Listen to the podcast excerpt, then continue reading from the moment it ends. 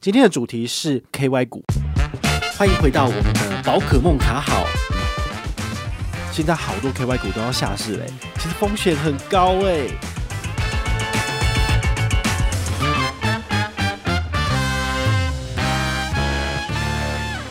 好，今天来聊聊这个主题啊。前一阵子就是那个康友哦要下市，然后呢，这个淘地的财报都有一些问题哦，所以。到底股票的后面加上 KY 到底是什么意思？好，KY 当然不是那个润滑剂的意思啊，它是开曼群岛哈，Cayman Islands 的缩写，好，所以叫做 KY。它的意思就是说，这个公司是在国外设立跟注册的，好，只是说选择在台湾上市。那有没有是那种挂羊头卖狗肉的感觉？不一定，因为呢，有的时候它是要节省税金，有的时候是要避税用的。金管会其实是同意这样子所谓的上市的方式啦，好，毕竟它是可以节省一些税金嘛，好，比如说鼓励免课税、免课补充保费。你知道补充保费就是因为我们健保有一个漏洞嘛，就是一个黑洞，所以它会政府为了要财政健全，所以它就是在各种奇怪的地方都要要求要去多捞一点，然后来补上这个这个洞。所以你看，像我自己本身是布洛克，我其实在跟银行接洽就是合作的时候。我收到的钱其实也都不是全额，好，基本上的话呢，我也是要支付二点一一趴的健保补充费。其实去年以前健保补充费只有一点八，好还好，但是现在它的那个费率越来越高，好，所以呢，如果我跟银行或是业者谈合作的时候，我没有把这个钱加进去，都是我要支付的。你想想看，如果我去年一整年的年收入里面有一百万好了，那两趴的健保补充费就是我要支付两万块。到健保局里面去，哦，所以呢，它这个东西就有点类似像做算吸血虫嘛，也不是啦，就是能者多劳吗？你如果钱赚得多，你就多付出一点嘛，好，所以基本上我不逃税的，好，该缴多少，这个都是有要签劳报的嘛，所以没有问题，这个不太可能逃税，只是说除了在一般的收入以外呢，投资股票的部分也是会被收取补充保费的部分，好，当然啦，就是有利必有弊嘛，好，所以。KY 股还有一个缺点哈，就是 KY 股的配股是海外所得。如果你自己的海外所得有超过的课税级距，好，每一年度的课税级距，其实你要额外缴税的哦。其实现行的法规有讲到哦，个人的海外所得在一百万以内的话，是不需要申报为基本所得。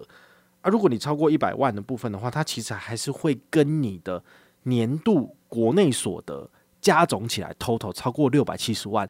才要支付额外的二十趴的基本税额。好，所以我觉得，如果你买股票买得很凶，除非你的本金有超过上千万，比如说一两千万，你才有可能产生这么大的股利所得嘛。啊，不然的话，你看像我台积电也不过才放个五六万块钱而已，然后我一季他给我多少？三百块，三百块的利息，那个现金股利，你就会觉得说，诶，那我到底是要买多少才有可能会？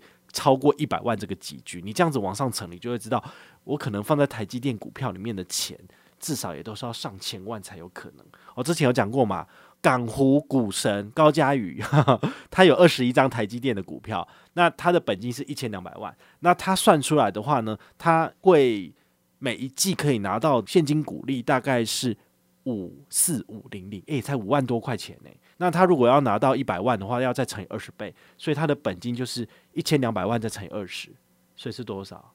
要两亿多，所以有点难。好，所以我觉得这个一百万的这个门槛可能不是每一个人都可以拿到的。好，因为这个有点多这样子。那投资 KY 股它的风险是什么？当然是因为它因为涉及在海外开曼群岛，所以它的资金流向。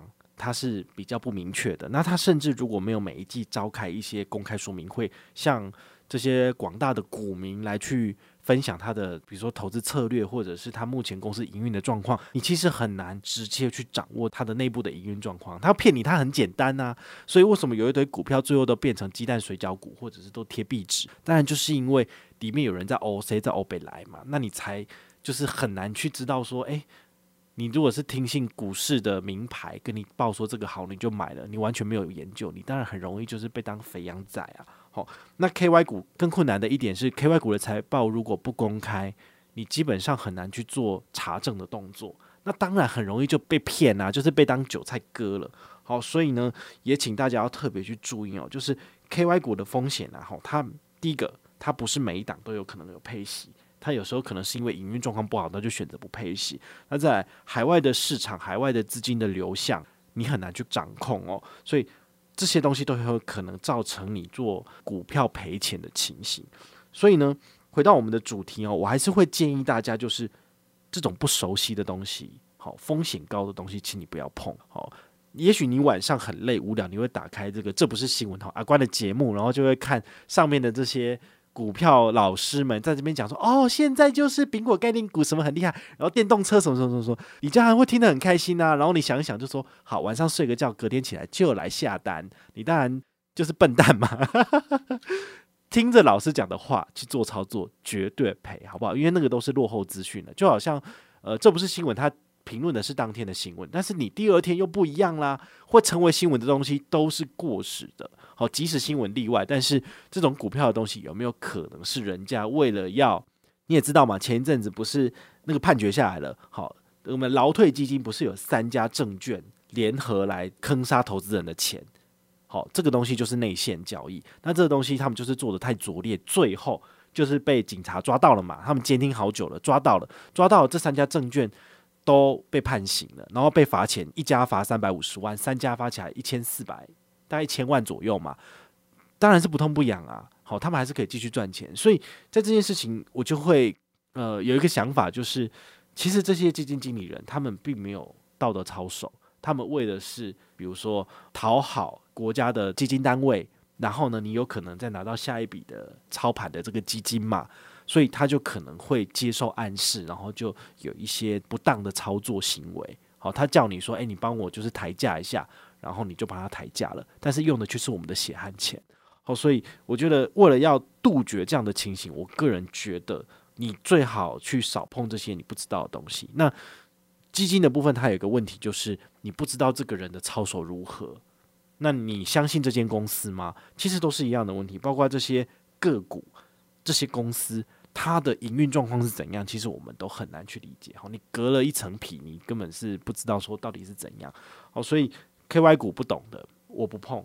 然后呢，莫名其妙的基金，就算它是什么什么证券出来，统一证券、什么什么群益证券，我都觉得。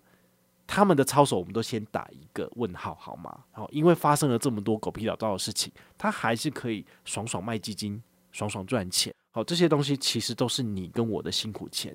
所以我的做法是什么？我自己开户，我自己下单，我自己操作我相信的股票啊。那我相信的股票是什么？大部分都是 ETF 嘛，所以它绝对没有那种所谓的个股掏空的问题。就算是某一档股票、某一家公司倒了。它其实也不会影响我整个 ETF 里面的配置的问题。好，也请你不要买那个反向操作的那种，之前讲过的富邦 VIX，这个都是有问题的。好，这些东西其实都是风险非常高的。在你没有真正的了解这些产品之前，也请你不要照进，不要随便买。好，因为你的钱很辛苦，我的钱也很辛苦。为了财务自由，大家还是多花一点时间去理解这些莫名其妙的产品吧。然后呢，你如果理解到一半发现，哎呦，有点复杂欸，我已经开始不懂了。那就请你放弃，就不要买了。好，就算是那个阿关他讲的红绿绿，你也不要相信啊。好，所以基本上是这个样子。好，希望这一集的这个 KY 股的介绍能够对你有所帮助。然后呢，切记不要乱买。好，这是明哲保身最重要的一句话，请你不要乱买股票。好，我是宝可梦，我们下回再见，拜拜。